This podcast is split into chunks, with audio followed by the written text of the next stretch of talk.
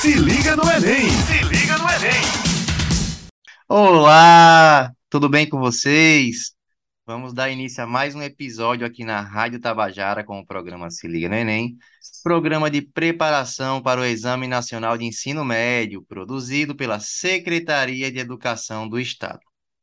Este programa vai ao ar de terça a sexta-feira, a partir das 18 horas. Fiquem ligados e vamos embora de mais um episódio, mais um podcast de matemática com, com os professores Hector e Cleidson.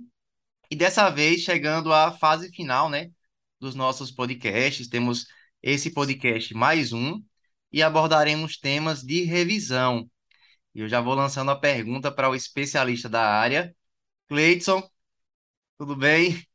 E aí, Hector? Vamos lá, né? Mais um momento realmente de aprendizagem. E dessa vez aí chegando, como você falou, né? Chegando aí na retinha final, já eu e o Enem batendo na porta. E a gente vai trabalhar hoje conteúdos bem especiais, né? Conteúdos bem específicos mesmo. Vamos falar um pouquinho das dicas. E esse momento aí, como eu digo, é crucial, cada um, para chegar lá e atingir aquela notaça que eu sei que os nossos estudantes do Se Liga no Enem vão alcançá-lo. Os ouvintes aí que estão tá aí conosco, né? Sempre ouvindo aí os podcasts, vão alcançar. Então é isso aí, mais um momento e é sempre um prazer estar do lado desse cara aqui, né? Porque, meu Deus, matemática falou aqui, Hector, é com ele mesmo.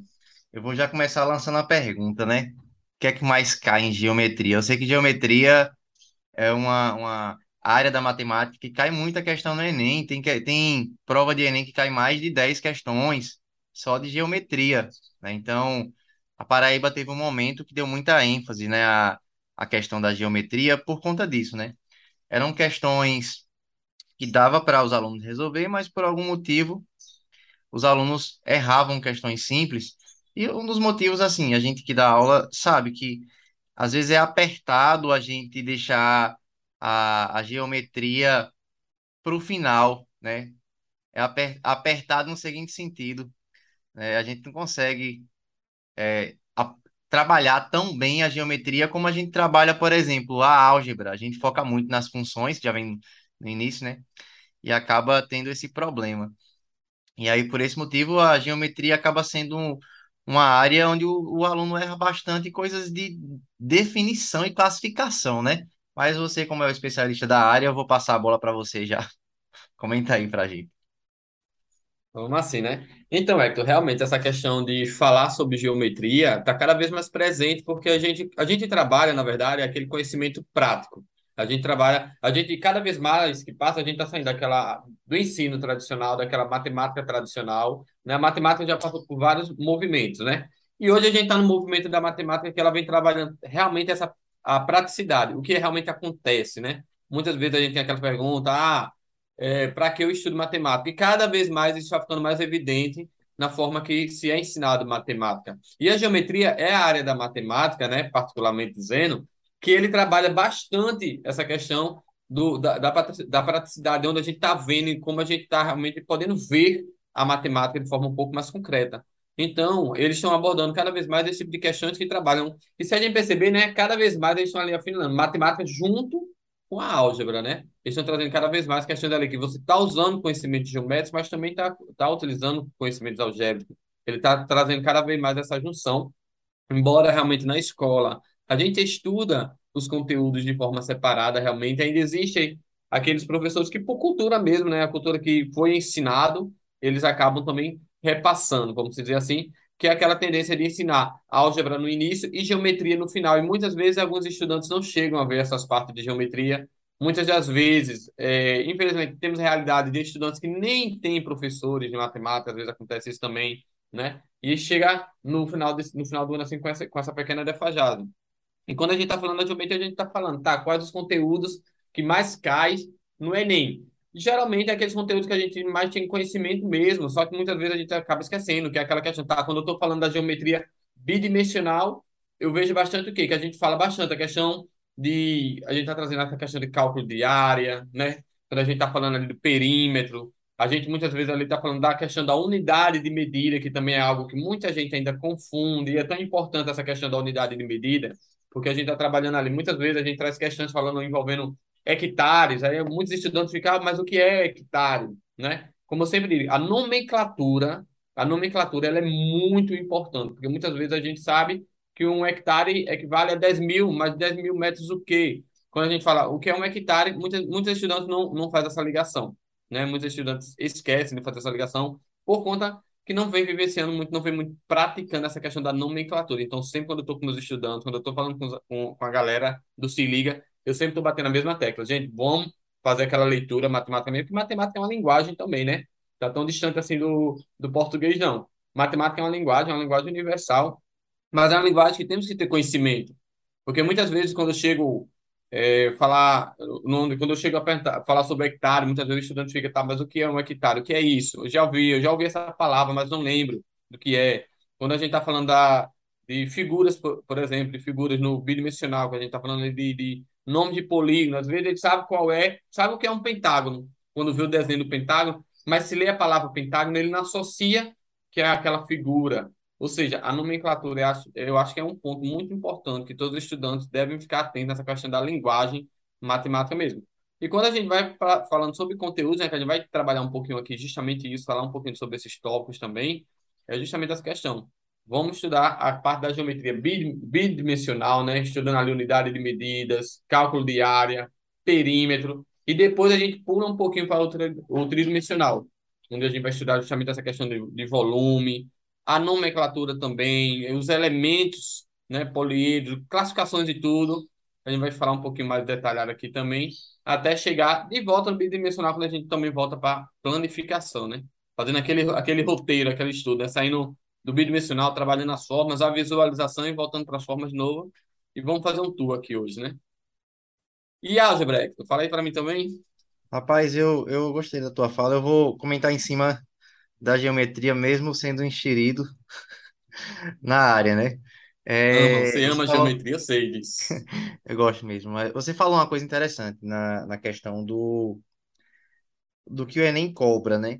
O Enem, ele não vai te cobrar essas contas absurdas que você precisa sempre da calculadora, né? Ele vai te cobrar coisas do dia a dia. Também não vai estar te cobrando essas contas absurdas que você precisa de uma fórmula que você não vai lembrar, né?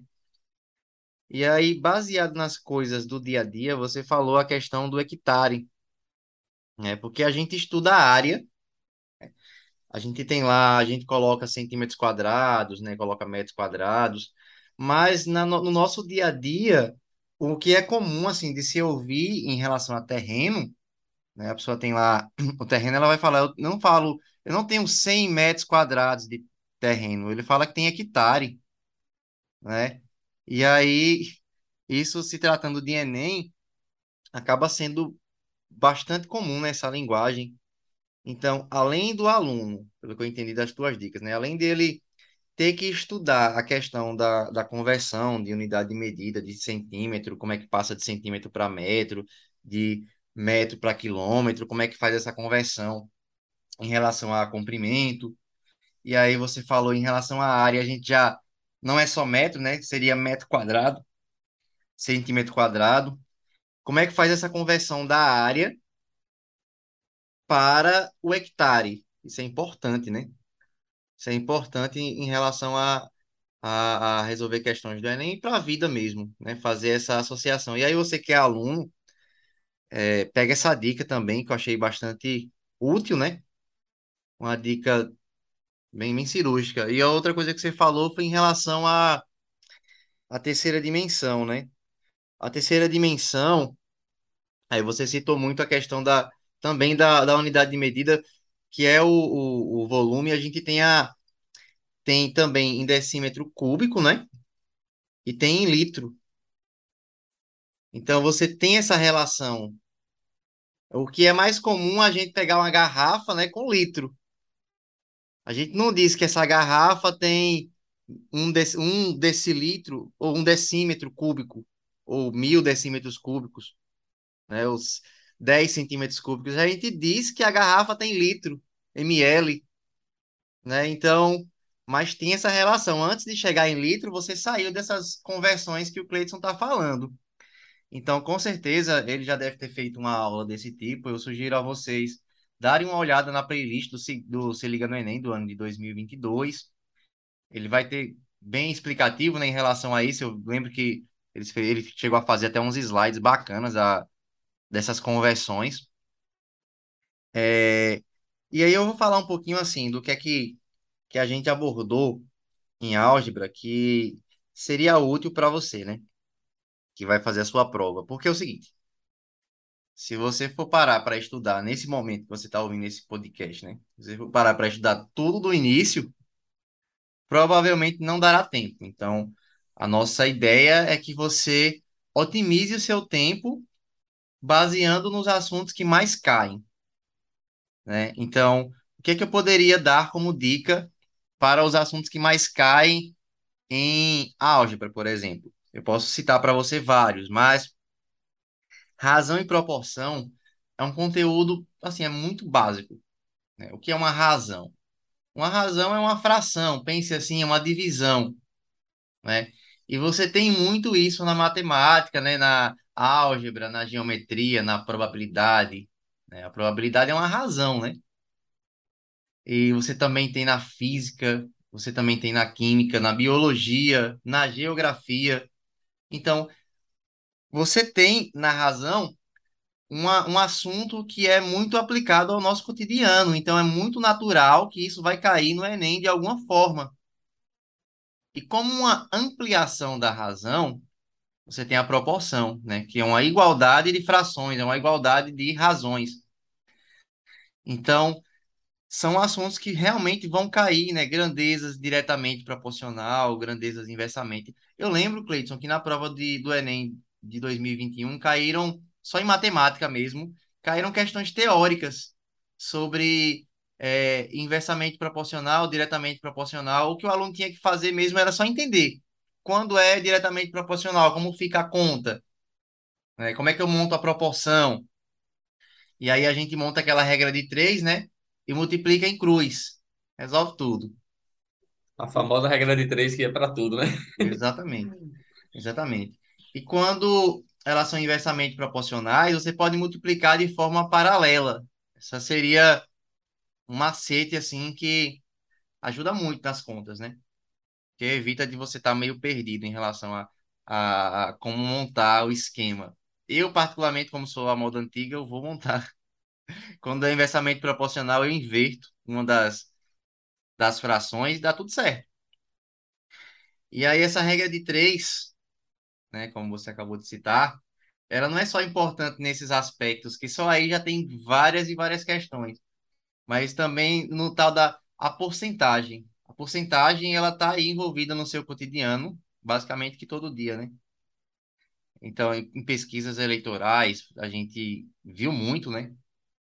Todo dia, as pesquisas, quantos por cento de voto cada candidato tem, é, na, em relação à comida, alimentação, em relação a tudo. Você consegue ver, você consegue explicar aquele determinado conteúdo por meio da porcentagem, né? E por meio da porcentagem, muita gente resolve porcentagem pelo método antigo, que é o método da, da regra de três, né? 100% é o todo, 50% é X. E aí, é, é, existem macetes, claro, existem macetes. Uma, uma coisa que eu ainda não consigo concordar, já estou falando demais, né? Eu estou tomando o teu tempo. Eu não consigo concordar no seguinte sentido: macete é importante, mas o aluno ele acaba sempre pensando em aprender por macete. Aí qual é o problema? Para cada situação você vai ter um macete. E aí é onde, assim, na regra de três é um exemplo que eu discordo, por exemplo. Com regra de três, uma única forma de você resolver, né? A regra de três, você consegue fazer muitas outras contas. Porcentagem, grandezas diretas, grandezas inversas e várias outras contas de física, de química. E aí o aluno, não, eu quero um jeito mais fácil. Mas você vai pegar um jeito mais fácil para cada item, acaba ficando mais difícil no geral, né? Ou seja, assim, na minha opinião, eu acho mais fácil a gente saber uma forma para resolver várias diferentes, né? Várias contas diferentes, do que você saber uma forma para cada uma, para cada um tipo de situação, né? Você acaba, às vezes você esquece, né? O meu HD, por exemplo, ele não é muito bom. Eu me atrapalho bastante, né? Eu não lembro de muito macete na minha vida. Mas, assim, fica a dica aí, né? É, é melhor você estudar um método que seja eficiente do que você estudar vários métodos, tá? Cleiton, falei demais. Vou deixar um pouquinho você dar as contribuições, mas eu vou dar um gancho. A gente fez muito, né? Trabalhou muito a questão das duas dimensões, a questão de, de relação da geometria com a álgebra. E aí, vê só, o que seria o hectare? O hectare ele equivale a, a 10 mil metros quadrados, é isso? Como é que funciona? Como é que a gente pode converter, por exemplo, de metro para centímetro? Como é que funciona isso?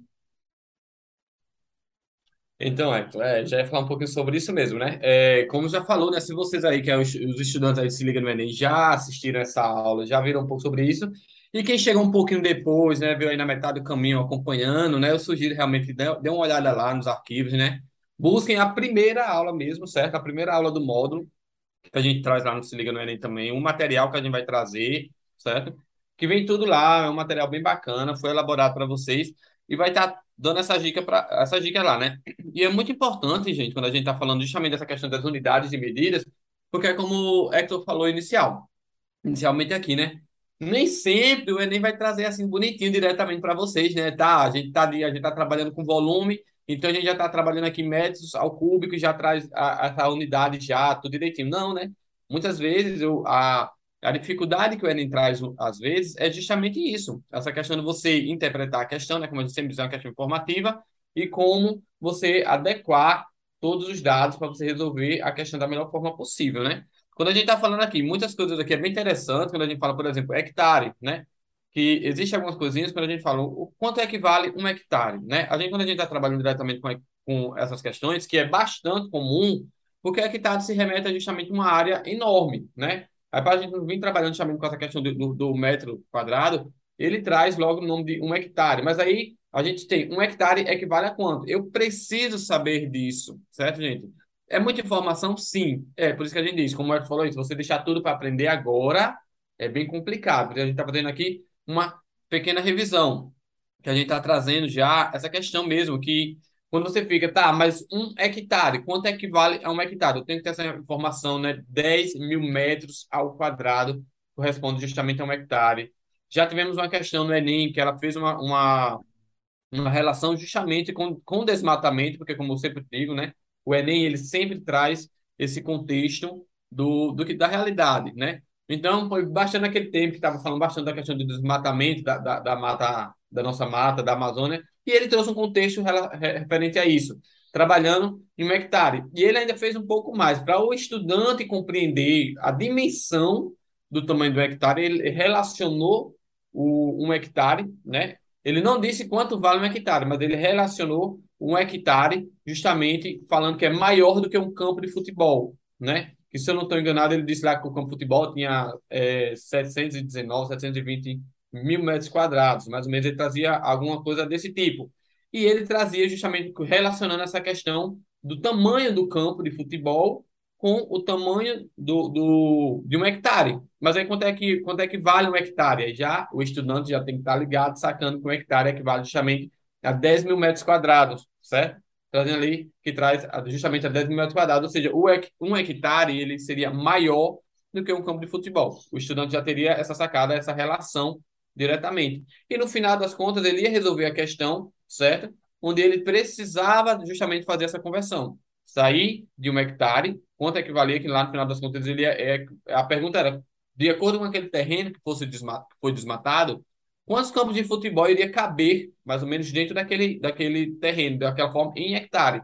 Ele ia trazer lá, né? Um valor X, que eu não lembro exatamente quanto foi, mas um valor X que você ia encontrar. E você precisava justamente ter esse conhecimento, que um hectare equivale a 10 mil metros ao quadrado. E isso a gente cada vez mais praticando, a gente vai trazer. E quando a gente está falando também dessa questão do.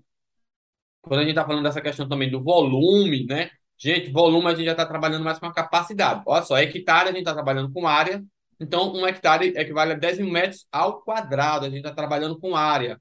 Então, já fixa aí. Não existe um hectare equivale a 10 mil metros ao cubo. Não tem como confundir isso, porque como a gente está trabalhando com o conceito de área, a unidade de medida em área sempre será ao quadrado. Não importa se é em centímetro, em metro, é, sempre a unidade vai ser dada justamente ao quadrado quando a gente está falando de área.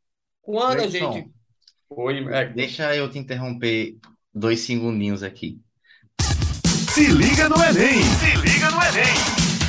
Né, aproveitar para dizer que estamos aqui na Rádio Tabajara com o programa Se Liga no Enem, programa de preparação para o Exame Nacional de Ensino Médio, produzido pela Secretaria de Educação do Estado. E aproveitar, né, como sempre, mandar um abraço para as 14 gerências, né? Mandar um abraço também para os nossos alunos do Se Liga, que sempre nos acompanha, né, Cleiton? E além disso, né, sempre tem que ter aquele abraço, né? Senão ele vai ficar com raiva. Um abraço pro meu querido amigo Aniel, nosso coordenador super competente. Um abraço para Isa, também aí os dois levando o Se Liga sempre. Se não fosse por eles, né? Digamos assim, a gente Verdade. não conseguiria fazer nada nesse Se Liga, né? Esse, eles são a, as, as rochas, né? Digamos assim, eles Verdade, né? Verdade, eu também queria mandar um grande abraço, né? Já estamos aqui chegando nessas retas final, né? Do, se- do Enem mesmo, chegando aqui no Enem. Eu quero mandar um abraço para todos aqueles convidados que já passaram conosco aqui, né? Na gravação de podcast, professores, grandes profissionais aí da área da educação, participaram conosco ao longo desses podcasts mesmo. Então, um grande abraço para vocês e para todas as escolas aí da Paraíba, gestores que nos receberam aí por meio dos festivais, se Liga do Enem, que foram bastante gratificantes. Então é isso aí. Um grande abraço para, no geral, para todos Se Liga. Que o Se Liga é muito maior que essa equipe aqui. O Se Liga é a Paraíba toda. Então, um grande abraço para Paraíba nesse momento, né? Chegando falou aí. demais isso. Cleiton, eu vou, vou roubar um pouco a tua fala, que eu, eu gostei muito desse tema e quando eu gosto do tema eu fico, Fique à vontade. eu fico insistindo nele. No caso, a gente tem aquelas conversões, né? é, de centímetro, decímetro, metro, né? Nós temos é, o decâmetro, não é isso? É, vem cá, quando a gente está em uma dimensão, nesse caso, nós temos, nós multiplicamos por 10, né? Se formos para a direita, e dividimos por 10 se formos para a esquerda, né? Por exemplo, se eu for pegar do metro para o, o centímetro, eu vou dividir por 100, né? Porque eu ando duas casas para trás, né? Tem o metro voltando decímetro, voltando centímetro, tá certo? Tá É certo, isso. né, meu amigo? A gente tem que lembrar sempre isso mesmo, né? É, o básico mesmo, quando a gente sempre diz aos estudantes, é vocês têm que lembrar, quando a gente está indo para a direita, a gente está multiplicando. Quando a gente está voltando para a esquerda, a gente está dividindo, sempre acrescentando essa casinha do zero a mais. A gente vai 10, 100, mil, e assim a gente vai consecutivamente, né? Então, no caso da. no- trazendo para o nosso cotidiano, né? A gente usa muito isso como sendo uma. Quando a gente fala uma dimensão, a gente está falando, digamos assim, do comprimento. Aí, o comprimento, fazendo a conversão, multiplica por 10 ou divide por 10. Acho que é isso. Quando a gente vai para a área, aí a gente vai para duas dimensões. É a ideia mesmo lá do retângulo, que é base vezes altura, né? É tanto que a gente coloca um quadrado, porque todo quadrado é um retângulo, né? Então, a ideia mesmo do quadrado é uma área mesmo, não é só uma linha. Você já está colocando duas dimensões, né? Altura por largura, digamos assim, comprimento vezes altura. Então, você já está pegando toda uma região, digamos assim, que é, em uma sala, a gente calcula a área do piso da sala, então é todo o piso, né? Então, por esse motivo, você coloca um doisinho em cima, né, do, do M para representar a área. E aí, pelo fato de ser duas dimensões, a gente multiplica ou divide por 100, não é isso? E aí a- o padrão é o mesmo. Tô indo beleza, né? Na, na minha explicação. Continue, continue dando esse show aí, vá. Pronto. E aí você, além de ter tudo isso em relação à área, você tem a conversão para é, o, hec- o hectare. Eu já ia falar meu nome. O, né? O hectare. E um hectare, ele corresponde a 10 mil metros quadrados, né? E aí você tá, beleza. Aí você começou a falar do, das três dimensões, e aí trazendo as três dimensões para o, o nosso contexto, que nós estamos falando agora, é, ao invés de ser metro quadrado, vira metros cúbicos, né? Ao invés de ser centímetro quadrado, vira centímetros cúbicos. E aí, no lugar de você multiplicar e dividir ou por 10, por 100, por 10, por 100, no caso, como é cúbico, é mil, não é isso? E nesse sentido, trazendo para o contexto de uma garrafa de Coca-Cola, por exemplo, a gente trabalha com o litro. Aí o que é que eu analiso em relação a. Eu fico pensando nas continhas, né? Eu estou só baseado nas continhas de álgebra. É, um decímetro cúbico, ele equivale a um litro. Não é isso?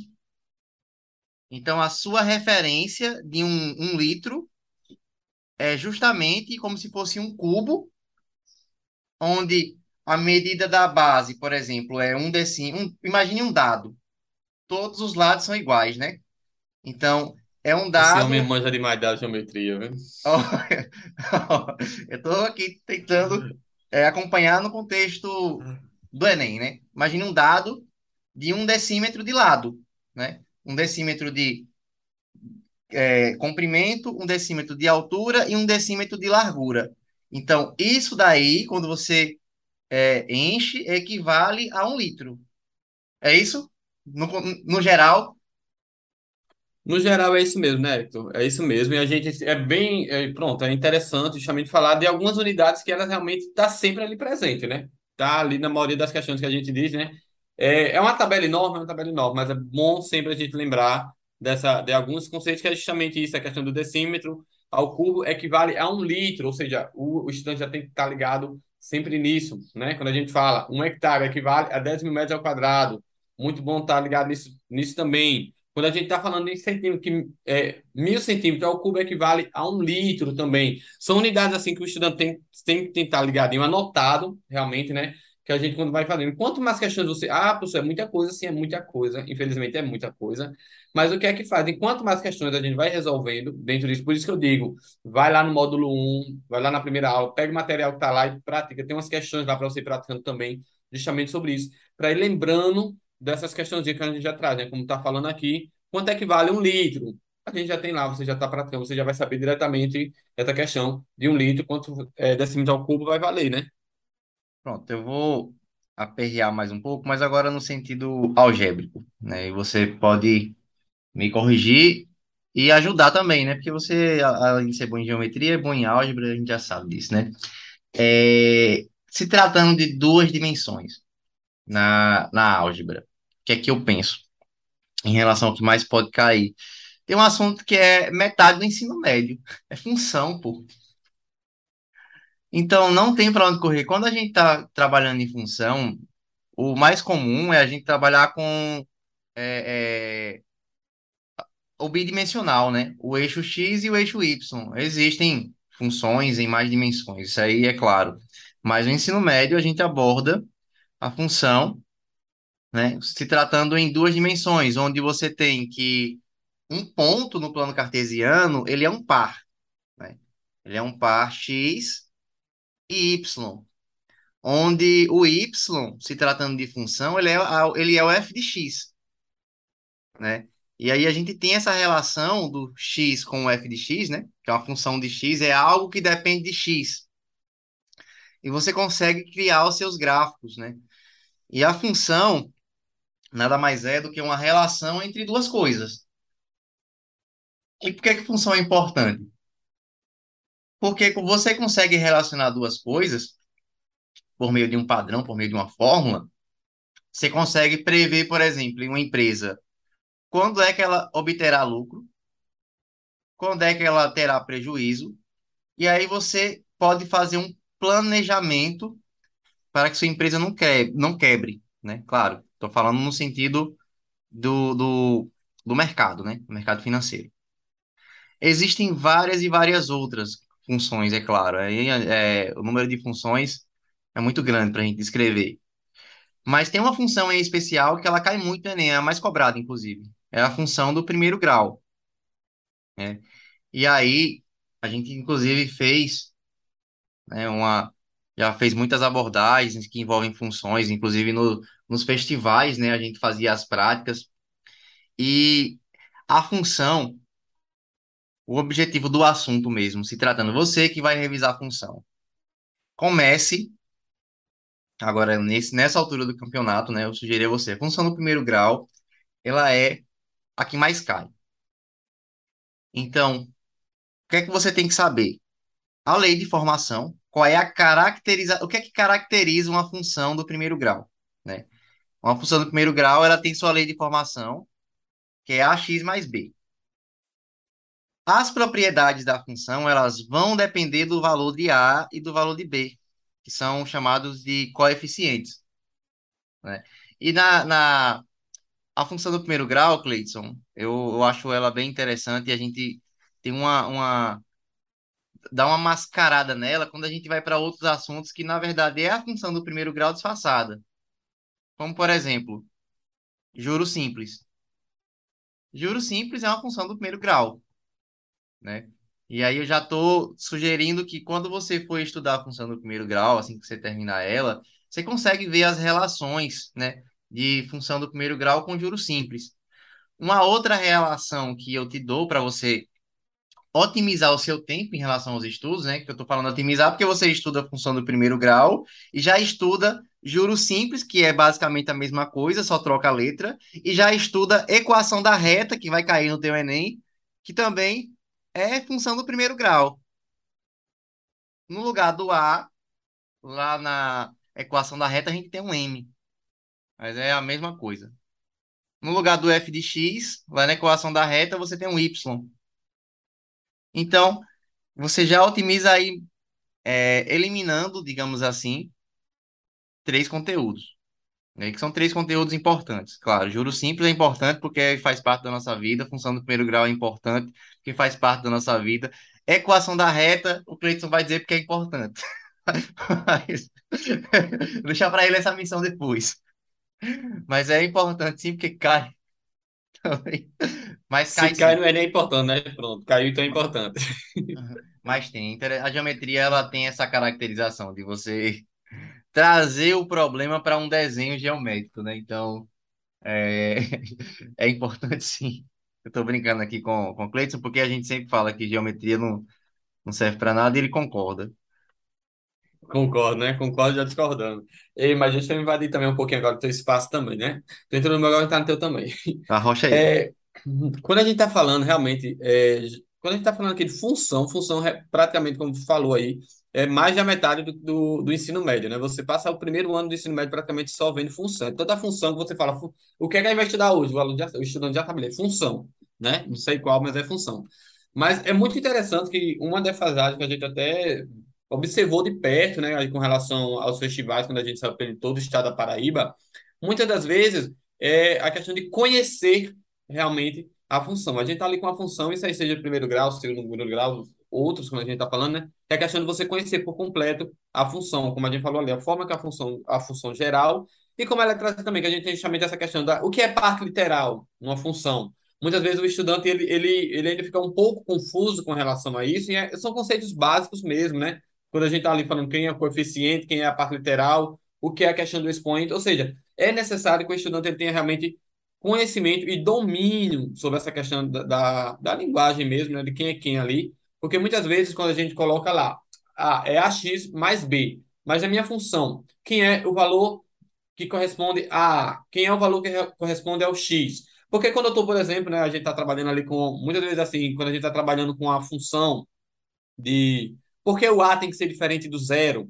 O estudante ele tem que ter esse conhecimento, porque o A tem que ser diferente do zero. Quando a gente está trabalhando uma função do primeiro grau, indo para o segundo grau, quem é o valor do meu A? Quem é o valor do meu B? Quem é o valor do meu C? Muitas vezes a gente fica. Eu digo ao estudante, você pegou uma função, seja ela do primeiro grau, segundo grau, a primeira coisa que você tem, tem que identificar é quem são justamente seus coeficientes. Bora lá ver quem é o valor de A, quem é o valor do B, quem é o valor do C, porque você vai resolver toda a sua questão em cima disso. Você, toda a sua questão, você vai usar fórmulas que você já aprendeu, mas você vai usar as fórmulas justamente em, em, em com relação a quem são esses coeficientes. Muitas vezes é, o x ele vem sem nenhum, sem nada ali na frente, né? Mas aí o estudante, às vezes, ele acaba esquecendo que se não está aparecendo a variável ali na frente, o coeficiente ali na frente, ele diretamente ele tem um valor de 1. O estudante já esquece disso. Ou tem que aparecer ou não tem nada. E não é, né? A gente sabe, a gente tem que estar tá sempre. Ou seja, por isso que eu digo, é bom a gente conhecer muito bem quem é a nossa função e quem são as partes literal, que é um coeficiente, porque o A ele é diferente do zero, né? A gente tem que ter esse conhecimento. Ou seja, pegou uma função, identifica logo lá quem é teu A, quem é teu B, se for para do terceiro, do segundo grau, quem é, a, quem é A, quem é B, quem é C, porque quando você for colocar nas fórmulas vai facilitar bastante. E como a gente sempre brinca, né? Nunca esquecer do sinal, né? Porque o sinal faz toda a diferença, certo? Se o meu A ele é positivo, vai dar algo totalmente diferente se o meu A for negativo. E isso a gente, quando vai para o gráfico, ele fica bem evidente, né? Quando a gente diz, ah, você, muita gente, a gente fala, e aí, quem quer ser médico aqui? O Hector até brincou no outro festival que eu achei muito interessante. Realmente, você é um médico ali, o sinal faz toda a diferença, porque é o sinal que vai dizer onde você vai ali cortar o paciente ou não vai cortar o paciente. É, quando a gente vai ali para a construção, né, a engenharia civil, a gente vai ali traçar uma parábola, a gente está ali trabalhando essa questão da curvatura. É justamente o sinal que vai dizer para onde vai. Então, daqui a pouco a gente está aí construindo as pontes de cabeça para baixo e não está entendendo por quê, né? Então, é muito, é muito importante você ter conhecimento. Quem é o meu A, quem é o meu B na função, quem é o meu C, se for o caso, e essa questão do sinal. É muito, muito importante para depois você jogar nas fórmulas. Primeira coisa que a gente tem que identificar numa função quando a gente vai fazer mesmo é isso. Quem são meus coeficientes? Daí a coisa desanda, né? Vou, vou aproveitar a tua fala de novo, né? Claro, sempre. É, você falou, claro, muita coisa interessante no sentido da, dos coeficientes, né? Que a gente quando vai fazer as contas, quando vai fazer o gráfico de uma função do primeiro grau, a gente vê quando A é positiva, a função é crescente, A é negativa, a função é decrescente. Quando A é zero, ela perde o grau. Então, na definição de função do primeiro grau, que é ax mais b, o A tem que ser diferente de zero. O, o Cleiton foi, foi muito esperto, até me corrigiu que eu faltei é, completar essa frase. O A é sempre diferente de zero, porque se ele for zero, ele vira uma função constante. E aí, por exemplo, lá no gráfico de velocidade constante, né, ele fica, um, fica uma linha, né, que fica paralela ao eixo x. Então, é nesse sentido, né, a questão do, do A ser diferente de zero. E aí, como eu tinha comentado, é, é muito importante você saber qual é a caracterização da função onde você pode mexer e onde você não pode mexer. E como o Cleiton falou, a gente não pode mexer quando A é igual a zero. E o que é que eu quero dizer como não pode mexer? Eu quero dizer que as propriedades de função do primeiro grau a gente vai usar quando A é diferente de zero. Quando é igual a zero é constante, então é bobagem, né? Para qualquer valor de x, a resposta é a mesma. Hein? Isso é o significado de ser uma função constante. Cleiton, a gente está chegando ao fim do podcast, né? Esse é um podcast de dicas mais importantes. E eu queria, claro, não queria deixar de fora a média, moda e mediana, né? A gente falou de álgebra e falou de geometria e a gente tem a estatística e a probabilidade. A gente falou de aritmética também, com a, a partezinha, a parte básica mesmo, as quatro operações, também deixar claro, né? Cai muito no Enem as quatro operações. Isso porque é, é o que está no nosso dia a dia, a gente mexe muito com as quatro operações. Então, vão ter questões básicas assim mesmo, gente, de você mexer com as quatro operações. Vão ter questões de você mexer com média, moda e mediana. Aí qual é a dica que eu dou? Organize do menor para o maior. Resolve tudo. Tá? E ainda como uma outra dica, dá uma sacada lá em um dos podcasts que a gente gravou sobre estatística. Ficou muito bom, tá? É, a gente foi um pouco além de média, moda e mediana, para deixar claro. A gente falou bastante de outras coisas. E, só para só interrompendo rapidinho, Eric, só lembrando aí também a, a, essa última aula aí, a, a gente vai ter uma aula também focando bastante em média, moda mediana também. Não deixem de ver, porque realmente é um conteúdo bem importante e que fala também sobre essa questão de gráficos e tabela. Então, se liga aí na aula 11 do módulo, hein? Bom, então vou, vou aproveitar aqui, Cleiton, com essa fala sua para dizer que esse foi o programa Se Liga no Enem, programa de preparação para o Exame Nacional de Ensino Médio, produzido pela Secretaria de Educação do Estado. Quero lembrar a vocês que este programa vai ao ar de terça a sexta-feira, a partir das 18 horas. Fiquem ligados e até a próxima. Valeu! Uhul! Se liga no Enem! Se liga no Enem!